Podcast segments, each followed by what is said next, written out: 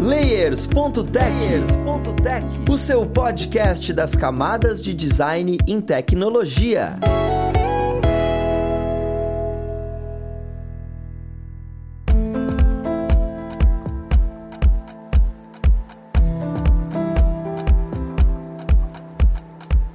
Olá, ouvintes! Eu sou o Luiz Lima, designer e professor aqui da plataforma Lura, e vamos para mais um Layers.tech, o seu podcast das camadas de design em tecnologia.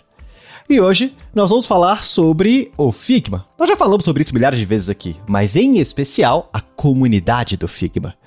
É uma coisa tão magnífica, e isso que permitiu com que essa ferramenta fosse tão expandida. Mas vamos entender melhor sobre isso no nosso papo. Vamos ver quem vai ajudar a gente nele. Nós temos aqui hoje uma pessoa que já compareceu aos nossos episódios, uma pessoa magnífica, que é o Marcelo Henrique.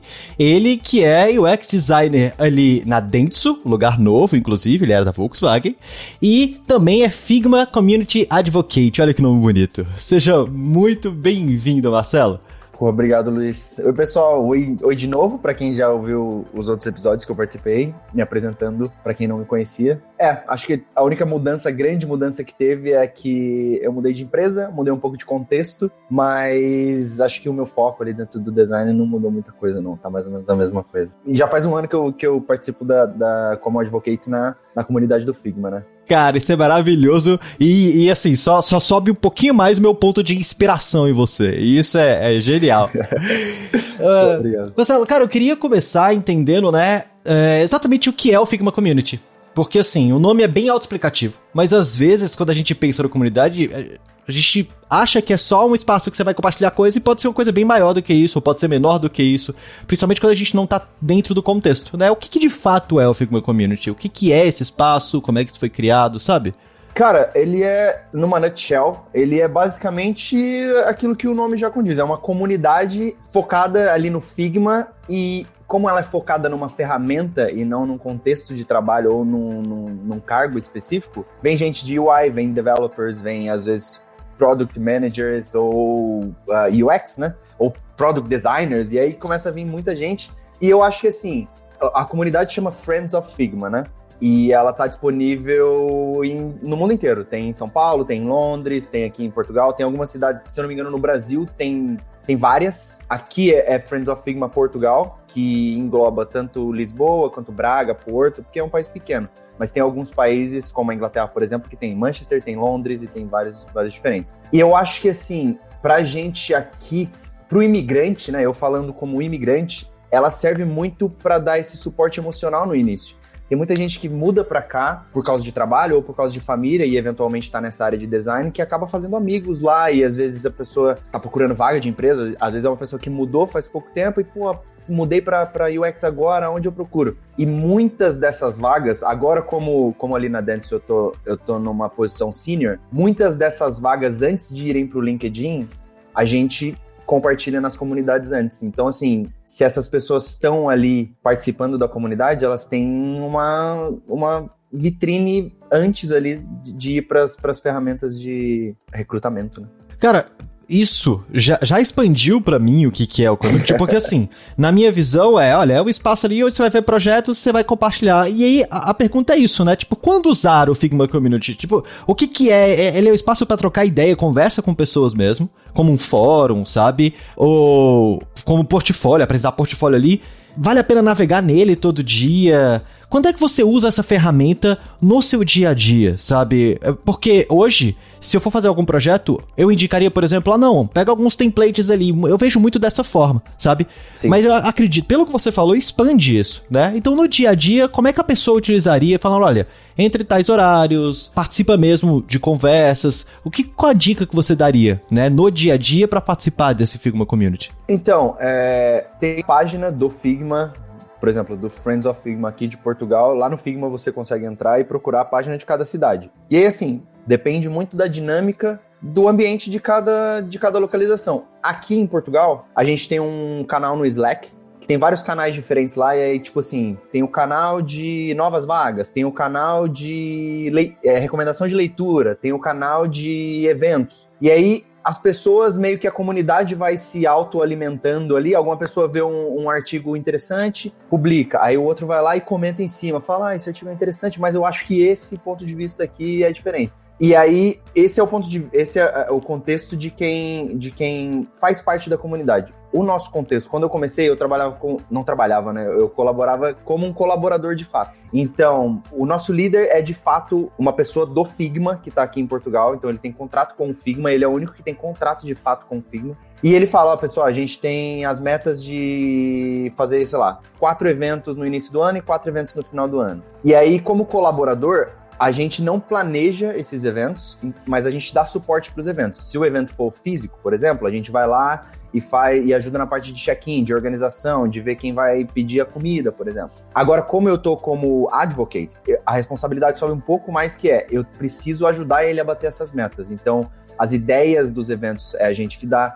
Muitas vezes é a gente, ele fala, ó, a gente precisa de um evento relacionado com UX até essa data. Então eu vou procurar alguns ou de artigos que eu escrevi, ou de materiais que eu estudei, ou de cursos que eu fiz, para tentar trazer alguma coisa relacionada a UX com o Figma. E aí a gente vai fazer eventos online ou às vezes eventos uh, físicos. Os eventos físicos que a, gente chama de meetup são, os, são os mais legais, porque aí junta mesmo a galera e aí dá pra gente tomar uma cerveja depois, tem a apresentação e tal. É bem legal. E é basicamente isso. Então tem, tem o contexto da pessoa que participa e o contexto de quem organiza. Mas é mais, mais ou menos uma comunidade ali e o canal oficial que a gente usa aqui em Portugal é, é o Slack. Caramba, isso, isso para mim é realmente surpreendente. Inclusive, eu vou até trazer as perguntas mais pra frente, mas as perguntas que eu trouxe foi muito pensando pensando na, naquela área onde você compartilha os projetos, sabe? E aí me veio a dúvida com você falando, como é mais extenso, e, e como é que você se tornou advocate dentro da comunidade? Foi, ah, não, uau, eu quero ir e, e pronto? Ou, cara, existem pré-requisitos, sabe? Você precisou de,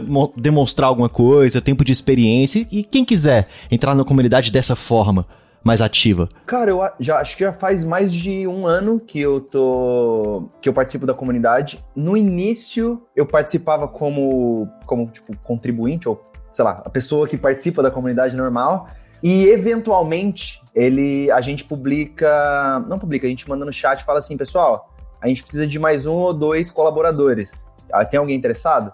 E aí nessa eu fui lá e falei, ó, quero ser colaborador, comecei a ajudar, e aí assim, depende muito do, do tempo disponível que a pessoa tem, às vezes do esforço ou de quanto ela quer, ela quer colaborar. E como o time cresceu e depois do Covid as coisas, tipo, voltaram meio que ao contexto normal, né? Abriu algumas vagas, entre aspas, para ser advocate, que é essa pessoa que tem mais algumas responsabilidades. Então, como uma das nossas advocates, que é a Júlia, que foi para Booking, que é ela tá na Holanda agora, então meio que abriu alguns lugares aqui em Portugal. E como eu já estava colaborando, um, eh, o nosso líder já, já falou, oh, mas porra, o Marcelo tá, tá interessado, tá ligado? Aí eu falei, ó, oh, tô interessado em ser, em ser advocate e tal. Aí eu acho que assim, porra, no geral, umas duas horinhas, três horinhas por semana ali que você toma um tempinho para organizar as coisas é o suficiente, mais o tempo que você tem que apresentar de fato, né? Tipo, organizar os meetups ou algo mais, né? mas tipo, uma, uma, duas horas por semana organizando o material, mais a apresentação ou, ou o evento, né? É tranquilo. Então, tipo, para mim não, não puxa tanto, né? E também não tem muito essa cobrança deles assim de tipo, tem que entregar, tem que entregar. É mais uma parada pela comunidade mesmo, tá ligado? E eu já escrevi artigos antes pra, pra UX Collective. E aí é mais um jeito de, de ajudar essa galera e tal. E como eu falei, como imigrante, é bom que você conhece muita gente também. Não, faz total sentido. Mas assim, colocando bem os pingos no i, é comunitário mesmo, não é questão contratual, você não tem essa, essa responsabilidade financeira ou, ou de negócios. Eu pergunto isso inclusive porque imagina que uma pessoa está escutando a gente e essa pessoa é menor sabe? Essa, essa pessoa tem a possibilidade também de atuar, de estar próximo da comunidade, ou existem essas limitações, mas você tem que estar atuando no mercado, você tem que ser uma pessoa profissional, sabe? Cara, eu não acho que tem algum requisito assim, de tipo assim. Porque não tem contrato, tá ligado? É mais. Eu, eu acho que até. Acho que até poderia, sim. Eu preciso, preciso checar essa informação, mas eu acho que não tem nenhum tipo de requisito assim. O único que é, con é contratual de fato é o nosso líder. Uhum. E é, a gente não tem nenhum, nenhum nenhuma responsabilidade assim em questão de tipo tempo de entrega ou alguma coisa que você tenha que ficar é, de fato conectado com a empresa assim tem alguns benefícios de fato que é tem, tem a, a parte do, do, tipo portfólio né que é porra muito bom e tem tipo assim quando tem alguns eventos do Figma tipo o config do ano passado, ou desse ano, não lembro, desse ano. A gente ganha o ingresso, tá ligado? Então a gente pode ir, só que eles não custeiam com o hotel. Claro. E aí, aí, assim, é que aqui também tem a, tem a questão do visto, é muito chato. Só que, por exemplo, pro próximo ano, talvez eu considere até juntar uma grana e ir, levando em consideração que eu vou ganhar um ingresso, tá ligado? O ingresso já é bem caro, então, tipo, são uns perks, assim, umas, uns benefícios que pô, é, acaba ajudando, tá ligado? Mentalmente, assim, você fala, beleza, eles estão me dando uma coisinha aqui e tal. Não, cara, faz super sentido. Eu, eu acho maravilhoso a gente conversando com alguém que é internacional, porque de vez em quando você solta os termos não são os perks. Isso é genial, pô, gente. Assim? Isso é muito legal. Essa experiência, sabe, é muito boa. E, inclusive, quando a gente fala de experiência, a gente pensa exatamente como é que a gente troca isso com outras pessoas. Você faz mais ou menos um ano, só que você tá há mais tempo nessa experiência internacional, você estava na Volkswagen, tudo. É, eu queria entender, na sua visão, como é que era para você antes de entrar né, no Figma Community dessa forma mais ativa e depois faz muita diferença. Você indica mesmo as pessoas entrarem e fala: olha, entra a partir de tal ponto. Entra quando você já tiver essa maturidade. Ou não, já participa de, de cara, de começo mesmo, vai falando, conversando. Eu queria entender se existe uma indicação de quando vale a pena você estar ali. Até pela maturidade mental mesmo. Tipo, porque as conversas vão, vão ser mais profissionais ou ou não vão ser tão profissionais, sabe? Eu queria essa, essa percepção sua. Cara, eu acho que, assim, se fosse eu, né? Eu não, eu, não, eu não gosto muito de dar alguns conselhos, assim, mas assim, no meu lugar, quanto mais cedo eu mudasse para a área, eu já procuraria algumas, algumas comunidades, assim, para você ter um, um contexto e conversar com gente, às vezes, que trabalha na área. E como quando eu vou. É, em algum evento, eu vou apresentar alguma coisa, depois eu, te, eu tento pelo menos sair com todo mundo ali que foi no evento e, pô, tomar uma cerveja, comer alguma coisa. E aí você conversa com as pessoas e vai entendendo o contexto de cada um.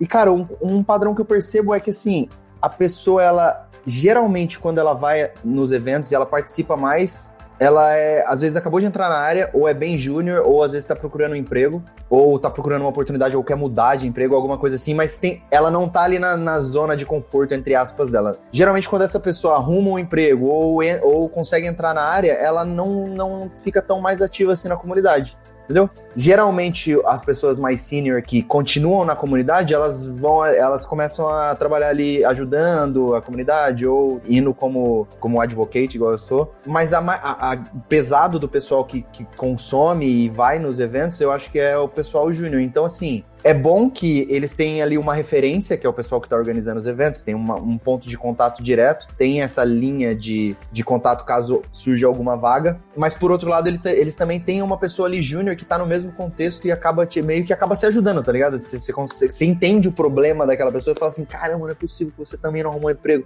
Pô, vamos dar uma olhada no portfólio junto entendeu? E aí eu, eu aconselharia, tipo assim, se você tá fazendo a transição de carreira ou quer mudar de trabalho, seja, seja júnior, seja sênior, eu acho que essas comunidades ajudam muito a ter diferentes estímulos e contextos, assim, acho que é bem legal. Cara, é, faz todo sentido porque é uma das dificuldades para quem vai migrar, para quem tá iniciando, sabe? Porque assim, quanto mais pessoas você conhece, você vai aumentando o seu círculo social, você vai entendendo quais são as oportunidades que existem, aqui você talvez não consiga se encaixar agora. É assim, é o que eu sempre falo, né? A gente tem que, que andar sobre um dos gigantes mesmo. As pessoas que vieram estão ali para poder ensinar a gente e ser criada essa comunidade mostra como o Figma cresceu por conta disso sabe? Por conta desse tipo de pensamento coletivo, por conta dessa, dessa coisa que é o X, sabe? E isso é que é tão interessante. Apesar de tudo, o Figma tem duas ferramentas muito distintas, que é a parte de prototipagem e o FigJam, né? Que é uma parte onde você tem aquele quadro branco e tudo.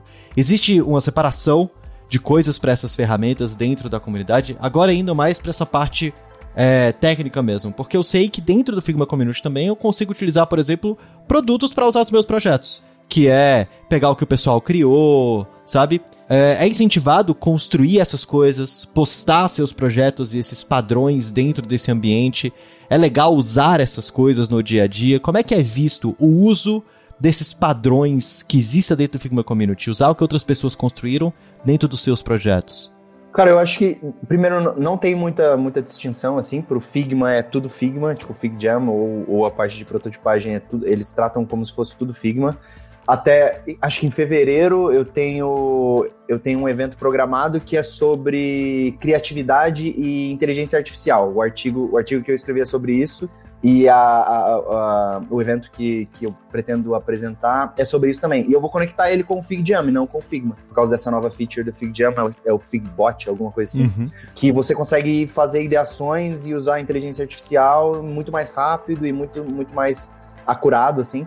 E, e sobre essas, esse ponto de a gente, como colaborador e como, como advocate, puxar para as pessoas usarem aquilo que a gente, que a gente passa, às vezes, na, nos eventos ou na, nas talks que a gente faz. É, a gente faz sim, e a gente tem um repositório ali de só de templates ou de arquivos ou de coisas que a gente apresentou e as pessoas precisam referenciar de novo. Então, por exemplo, eu no início do ano passado eu fiz um, uma talk sobre handoff para os devs. Trabalhava muito, muito com handoff para os devs e, e eu percebi que tinha muita gente que tinha uma dificuldade de organizar os, os, os arquivos ali, o dev não entendia, eu usava plugin. Aí eu falei, ó, beleza. Então eu criei, eu criei um template ali, baseado também em outros templates. Eu fiz ali o que. A gente nunca, nunca desenvolve nada do zero, tá ligado? Sim. Ainda mais nessa área de design. A gente pega ali e, acha, e adapta com aquilo que a gente acha que vai fazer sentido no nosso contexto. Então eu adaptei um template, expliquei ali quando usar o quê,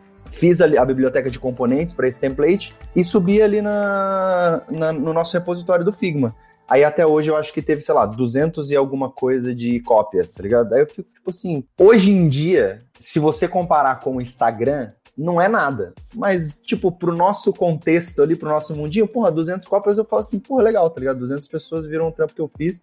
E mesmo que elas não usem, tá ligado? Elas têm visibilidade da comunidade, que é isso que é o objetivo ali da, da galera, tá ligado? Então, tipo, é, acho que o, o, principal do pessoal ali não é ninguém virar alguma referência, é mais trazer um, uma, um conhecimento de, pessoal, a gente tem essa comunidade aqui, a gente quer ajudar quem, quem, come, quem tá começando e também quer, quer dar suporte de crescimento para quem já começou, entendeu? Cara, acho que essa é a parte mais importante. É, isso é muito legal. E eu gosto de usar uma referência que um colega meu falou para mim uma vez, que eu falei isso também, né, no comecinho do podcast, não, só 30 pessoas estavam escutando, você falou, ah, não, são 200 pessoas, igual o Instagram não é isso, mas cara, coloca 200 pessoas na sua casa. É, é, é muita gente, muita é muita gente que você tá ajudando, sabe? É muita gente é, que tá usufruindo do que você estudou, do que você tá trazendo. Então, é, é, só porque as nossas referências são muito altas hoje em dia por conta das mídias yeah, sociais. Yeah, yeah. Mas, cara, 200 pessoas é muita gente, sabe? Ninguém tem 200 amigos, sabe?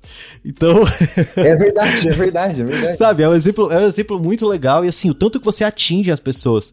Mas o que você tá falando aqui é, é super verdadeiro. A gente tem um acesso muito grande, é muita gente na comunidade. Só que isso foi criando e querendo ou não, tem uma certa organização, mas é bastante orgânico, né? Sempre quando a coisa cresce de maneira orgânica, existem coisas que acabam complicando. É, scams, sabe? Pessoas que vão falar coisas que não são tão viáveis dentro do mercado. Existe alguma área da comunidade que a gente. A pessoa que está estudando a gente tem que tomar mais cuidado, precisa prestar atenção no que está sendo falado, naqueles tópicos, ou ainda está bem saudável, essa curadoria funciona muito bem dentro da comunidade. Eu falo isso porque é a mesma coisa que eu falei mais cedo, né? Falando da maneira mais prática possível. Se entrar uma pessoa que é menor, o nível de conteúdo que é abordado ali dentro, por exemplo, sabe? É, coisinha, esse, esse é bem simples e bem estrutural, mas existem coisas ainda maiores, tipo plágio, o pessoal compartilhando coisas às vezes que não deve compartilhar, inteligência artificial é uma coisa muito delicado hoje em dia, sabe? Essas yeah. coisas. Tem alguma coisa dentro da comunidade que você olha e fala, presta atenção nisso? Ou, ou você fala que é 100% seguro? Cara, eu acho que não que eu consigo agora pensar, eu, porque os conteúdos que a gente que a gente tenta passar, de maneira geral, são conteúdos muito práticos ou acho que eu sou o único especialista em UX de fato ali na comunidade. A maioria ou é o pessoal mais de produto ou UI. Então a gente fala bastante sobre design systems que é um tópico bem, bem quente aí dentro de design agora. Então, acho que a maioria, principalmente essa amiga minha que está no book, é especialista em design system. Então, é, é IOPS também, a gente fala muito. Agora, e isso você consegue trazer para um lado mais prático. Então, você consegue ou porra, falar sobre casos de uso ou de design system. Às vezes, às vezes a gente está dando, fazendo os eventos e ela coloca a mão na massa e fala, pessoal, é assim que a gente faz, tal, tal, tal. No meu caso, o conteúdo é um pouco mais teórico do que o deles. Então, tipo assim, UX, sempre quando eu vou falar de UX, eu trato muito sobre psicologia, às vezes sobre boas práticas, às vezes sobre acessibilidade. Então são tópicos um pouco mais, entre aspas, assim, acadêmicos, aonde pelo menos eu tento colocar todas as referências da onde eu tô pegando aquele conteúdo ali. Então, assim, porra, fora da, da, da, comunidade, principalmente aqui de Portugal, eu não sei como as outras funcionam, é quem tá assistindo tem que ter esse. esse. Não é uma dúvida, mas é um pé atrás de falar, tipo assim, beleza, eu acho o conteúdo interessante, faz sentido. Deixa eu dar uma olhada de onde ele tirou isso, tá ligado? Deixa, deixa eu ver quem que, quem que cunhou esses termos, ou quem que fez esses estudos, ou como foi a metodologia desses estudos, entendeu? Será que funciona pro meu contexto? Então, assim, acho que essa é a única. Não tem nada, nada crítico, eu diria, tipo, igual você falou de plágio, de questão de dados, eu acho que é muito ainda alto nível para uhum. chegar nessa especificidade. Mas é sempre a pessoa ter, não pegar tudo aquilo que ela ouve, até de aulas assim, normal, que ela paga, tentar absorver o conteúdo, mas tentar, tá ligado? Consumir esse conteúdo de forma ativa também. Sim, é, é o que a gente viu e vê hoje em dia com a quantidade de informação que a gente tem, né? É você ser crítico aquilo que você recebe para você e falar, pô, vamos atrás para poder validar, né? O que uma pessoa Perfeito. fala não necessariamente pode ser dito como verdade.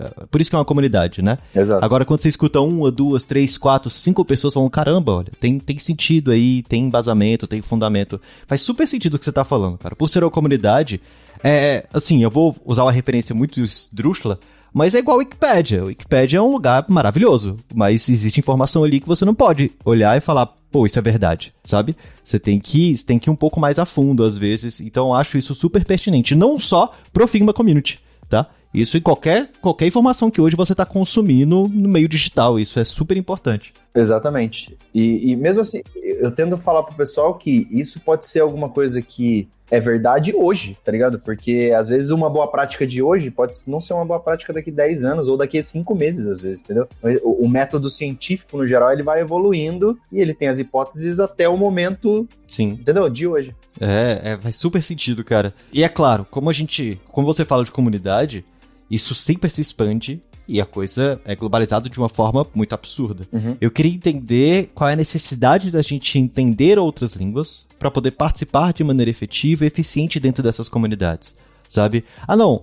Tem uma comunidade fechada ali porque você tá falando que é em Portugal. Legal, você tá aí dentro dessa esfera, mas você consegue expandir para outras esferas, você consegue participar de comunidades aqui no Brasil, de comunidades que existam, por exemplo, em outros lugares da Europa, sabe? E aí existe, olha, vamos falar inglês ou o pessoal fala a própria língua. Qual a necessidade de você olhar e falar, preciso dar um passo na minha comunicação para poder participar de maneira efetiva disso? Cara, esse é um ponto importante porque por mais que ali internamente e os planejamentos que a gente faça é tudo em português, porque a gente está em Portugal, o material e as apresentações e os eventos são em inglês, porque eu acho que a língua do Figma oficial é inglês. Então, é muito controverso, porque ao mesmo tempo que é um ponto de inclusão, é um ponto de exclusão, tá ligado? Sim. Então, tipo, se cada, se cada país falasse na sua língua, seria muito mais complicado eles fazerem, eles terem essa expansão que eles tiveram. Mas ao mesmo tempo, sempre que se eles tratam tudo em inglês, você exclui muita gente, tá ligado? Não, não só da América do Sul, mas até que da Europa também. Então, eu acho que, cara, a importância de falar inglês é muito grande, tá ligado? É bizarro de grande. E, tipo assim, é outro mundo, tá ligado? É bizarro. Tipo assim, o, a perspectiva e o contexto que você tem é muito maior quando você fala só uma língua e não só o português, tá ligado? A pessoa que fala só espanhol, a pessoa que fala só, sei lá, húngaro, ela tem esse mesmo problema que a gente tem, tá ligado? Nem todo país tem esse investimento tão baixo em, nesse ponto quanto o Brasil. Obviamente, tem países que a, a porcentagem das pessoas que falam inglês é maior do que, uh, do que do Brasil. Mas é bizarro porque, tipo, você essa comunidade, por exemplo, do Figma, se você não fala inglês, é muito difícil você acompanhar todo o que está acontecendo ali. Se você não consegue acompanhar o que está acontecendo e não consegue falar com as pessoas, você não engaja, entendeu? Então, tipo, você não vai passando, é muita oportunidade às vezes que passa, às vezes é uma vaga, pô, é perfeito para mim, mas tem que falar inglês e eu não me sinto é, confiante ainda com inglês. O material, a gente no Brasil depende muito, é por isso que às vezes eu traduzo muitos artigos porque o material, a gente depende muito de, de tradução dos artigos. Porque, sei lá, você vai no, no, site da Smashing Magazine, por exemplo, ou vai no site da Nielsen Norman Group, ou na Bay Martin Institute, por exemplo. E tá tudo em inglês, tá ligado? E todos os reports uhum. que eles fazem são em inglês. E aí, tipo, é muito confuso, tá ligado? É muito, é muito complicado. É, um... é meio que não tem muito o que fazer, tá ligado? É, é, eu é, entendo, é, eu entendo. É, é assim, O que eu acho legal de pensar é tá muito mais acessível, mesmo não sendo inglês, pessoal. Então é legal porque você consegue participar, você consegue consumir, você consegue é, crescer mesmo não tendo esse passo, caso você ainda não tenha. Porém, esse passo é importante para que você consiga expandir isso. Sabe? Então, se você é uma pessoa que fala, não, eu tenho vontade de aprender até aqui, trabalhar até aqui, entender até aqui, legal, sabe? Te atende. Existe essa acessibilidade, existe esse passo que você pode dar. Agora, se você é uma pessoa que quer expandir isso, quer um pouquinho mais além, quer conseguir conversar e ter essas oportunidades que vai além do Brasil, além da língua onde você está atuando, né? É importante conhecer, né? É importante ter essa. falar a, a língua oficial da, da Figma. Porque, bem, é através dela que você vai se comunicar com a maioria das pessoas. É, é a vida em que a gente vive, é a sociedade que a gente vive, então a gente tem que conseguir se adequar e entender que existem algumas coisas que a gente precisa fazer. Exatamente, exatamente. E, e eu, mas eu queria perguntar uma coisa pra você também, é como é que tá o mercado, do seu ponto de vista aí no Brasil, quando se trata de falar inglês ou falar outra língua, assim? Você acha que ainda pedem muito? Porque eu, eu saí faz um tempo, então eu não faço a menor ideia de como tá funcionando. No Brasil, não. O Brasil, ele é um mercado muito fechado em si, né? É um país muito grande, então é uma economia que ele consegue girar dentro dela mesma, sabe? Igual a China consegue girar dentro dela mesma. Claro que quando expande, a gente tem um mundo globalizado, precisa. Uhum. Mas ele é um mercado tão grande, tem tantas pessoas consumidoras, que não existe essa necessidade interna de você conseguir falar inglês. Porém, faz muita diferença.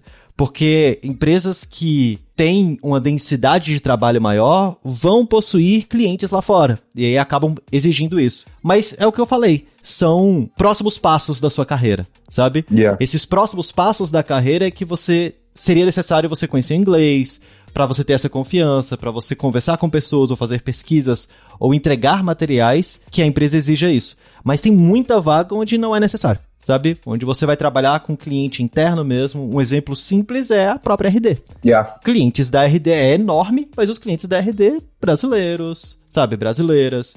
E você vai ter que se comunicar com pessoas que não conversam inglês, inclusive. Yeah. Sabe? Se você for pro inglês, você vai ter uma debilidade da sua pesquisa, porque você vai falar com pessoas que não têm essa expertise.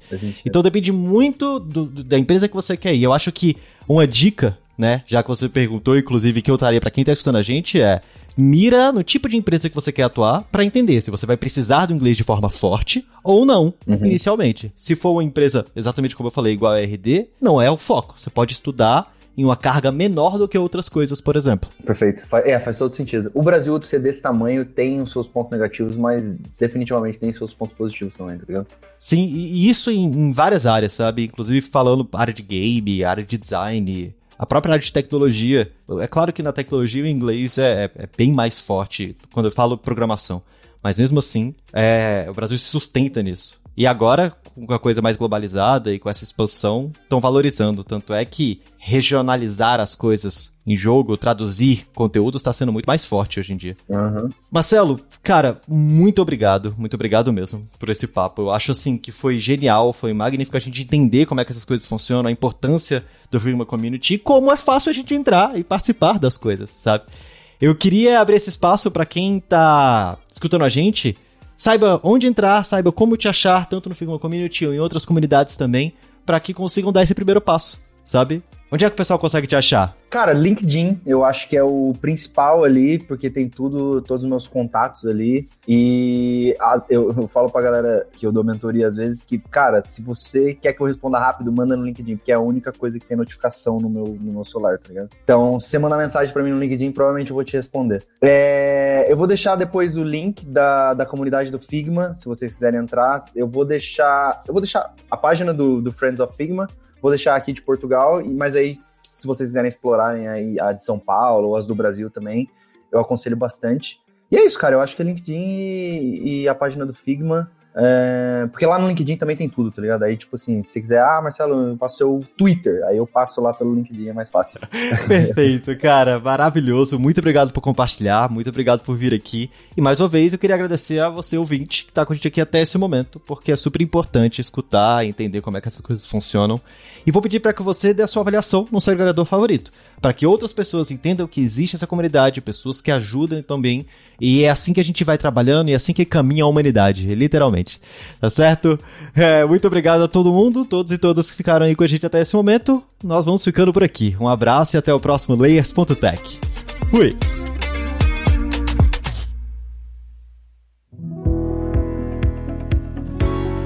Este podcast foi produzido pela Alura. Mergulhe em tecnologia. E Faculdade FIAP. Let's Rock the Future. Edição Rede Gigahertz de Podcasts.